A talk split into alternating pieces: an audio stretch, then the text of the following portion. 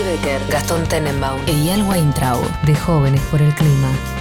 Estamos hablando con Walter Moreno sobre los incendios que están sucediendo en específicamente Córdoba. Él es bombero, es voluntario en una institución de Villa Giardino en Córdoba. Está en línea con nosotros para contarnos un poco sobre cómo es el trabajo del día a día cuando los incendios están a tope. Hola Walter, ¿cómo andás? ¿Qué tal Gastón? Buenas tardes, ¿cómo estás?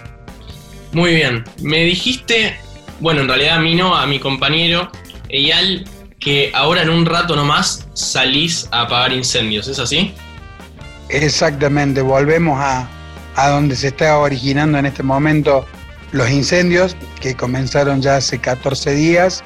Eh, esto empezó acá hace a muy pocos kilómetros de mi localidad. Empezó en una localidad que se llama La Cumbre, atravesó el fuego por nuestra localidad en una parte hacia el oeste, eh, donde hizo estragos, estragos, porque corrió a mucha velocidad y ese viento, eh, el viento que había lo llevó todo hacia el sector oeste y después lo trajo hacia el norte de la provincia y lleva quemados alrededor de entre 80 y 90 mil hectáreas. ¿Cómo es lo que vas a hacer ahora? Que ya te tenés que ir. ¿Cuál es el proceso? Vos te subís un camión de bomberos, vas con tus compañeros, compañeras hasta el lugar y ¿qué hacen? Bueno, básicamente la tarea que tenemos nosotros en una unidad pesada que le denominamos nosotros, que es un camión, las camionetas se denominan unidad liviana, eh, vamos para hacer protección de domicilios, que puede bajar el fuego, y más de una vez, como son camiones forestales, por su practicidad para entrar al campo, eh, los metemos en lugares medios complicados, porque esto no es llano como ustedes que viven en Buenos Aires o en otras provincias que llano, acá hay mucha montaña y bueno, desplazamos línea y tratamos de proteger todo lo que más se pueda, tanto bienes materiales como flora y fauna eh, autóctonos del lugar, ¿no? ¿Es peligroso el trabajo? Muy peligroso, muy peligroso porque nos enfrentamos al fuego con llamas a veces de más de 15 metros de alto. Eh, y bueno, todo el mundo sabe lo que hace el fuego. Nosotros hace una semana atrás tenemos que lamentar la eh, una víctima fatal de estos incendios que quedó acorralado entre dos fuegos y lamentablemente se quemó. Es una persona civil que fue a colaborar y, perdió la vida. Eh, los bomberos están capacitados, tienen un año y medio antes de ser bomberos de capacitación en la institución o en cualquier institución del país para ser bomberos. Una vez que aprueban todos esos cursos, pueden ya salir a emergencia y después te seguís capacitando permanentemente porque hay nuevas herramientas, nuevas tecnologías y nuevas cosas que la ciencia va descubriendo y las vamos aplicando en esto que es apagar el fuego, ¿no? Walter, acá Nicky te quiere hacer una pregunta. Bueno, vamos. Hola, Walter. Hola, Walter, ¿cómo estás? Me, interesa saber sobre tu historia. O sea, ¿cuándo vos decidiste ser bombero? Si hubo un hecho que marcó y que vos decidiste a partir de ahí empezar a capacitarte o cómo fue esa experiencia y, esa decisión.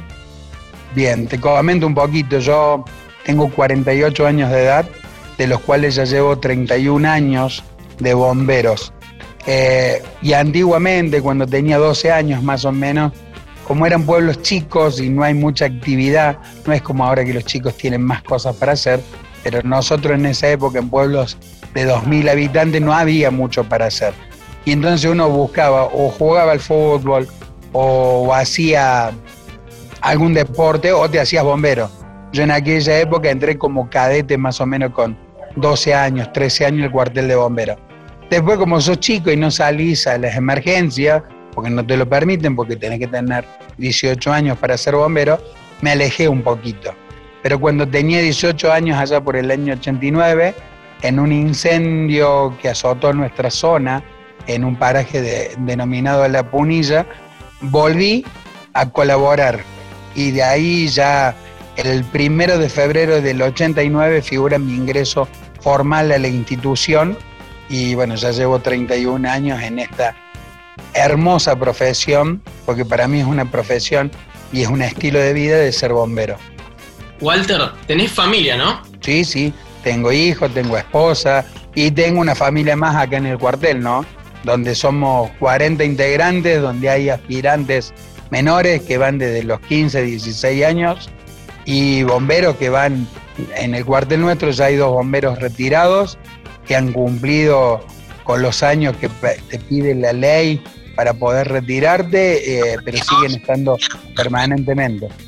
¿Y qué piensa tu familia de que hagas este trabajo que es tan peligroso? Mira, mi familia como la familia de cualquier bombero, eh, se llenan de orgullo por lo que uno hace, pero a, su vez eh, mucho miedo, mucha, mucho temor, mucha incertidumbre, porque ellos viven, lo ven y saben a lo que nos exponemos, ¿no?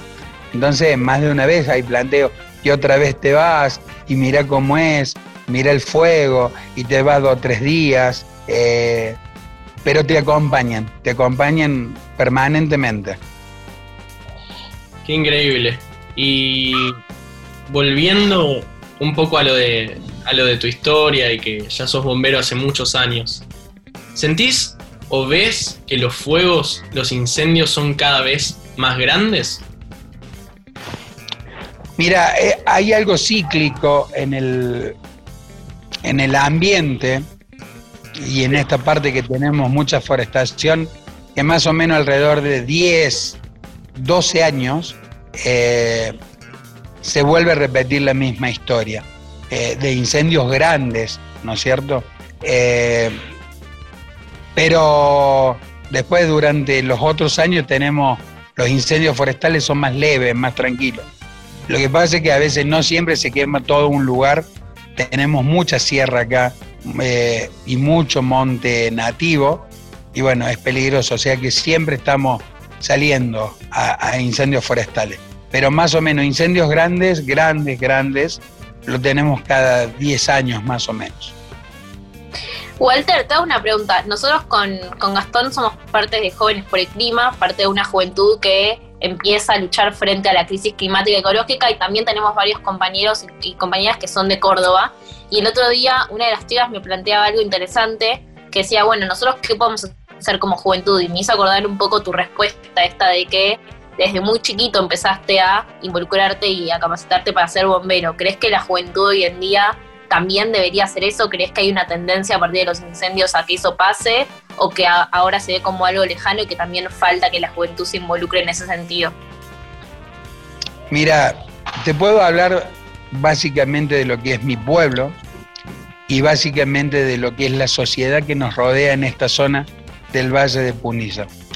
Cuando tenemos estos grandes incendios forestales, tenemos una comunidad muy participativa con, los bomberos. Vienen a colaborar, te traen de todo eh, y están pendientes de las necesidades.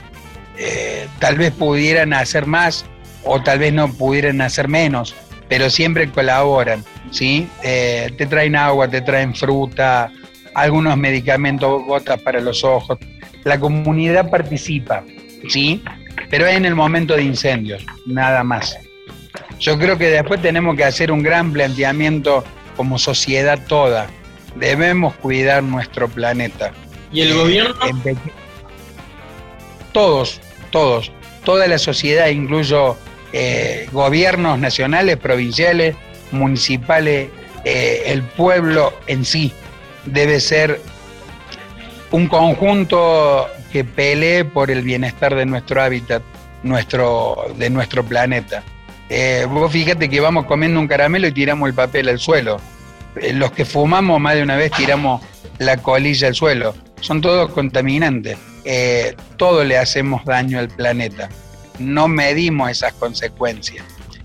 creo que ahí es el hincapié más grande que debemos hacer es de concientizar a los viejos a las generaciones nuevas y a las que vendrán. Eh, creo que ahí está el secreto de cuidar nuestro planeta. Me dan eh, ganas de, todo. de hablar un montón más, Walter, realmente. Pero te quiero hacer una última pregunta que ya nos quedamos sin tiempo.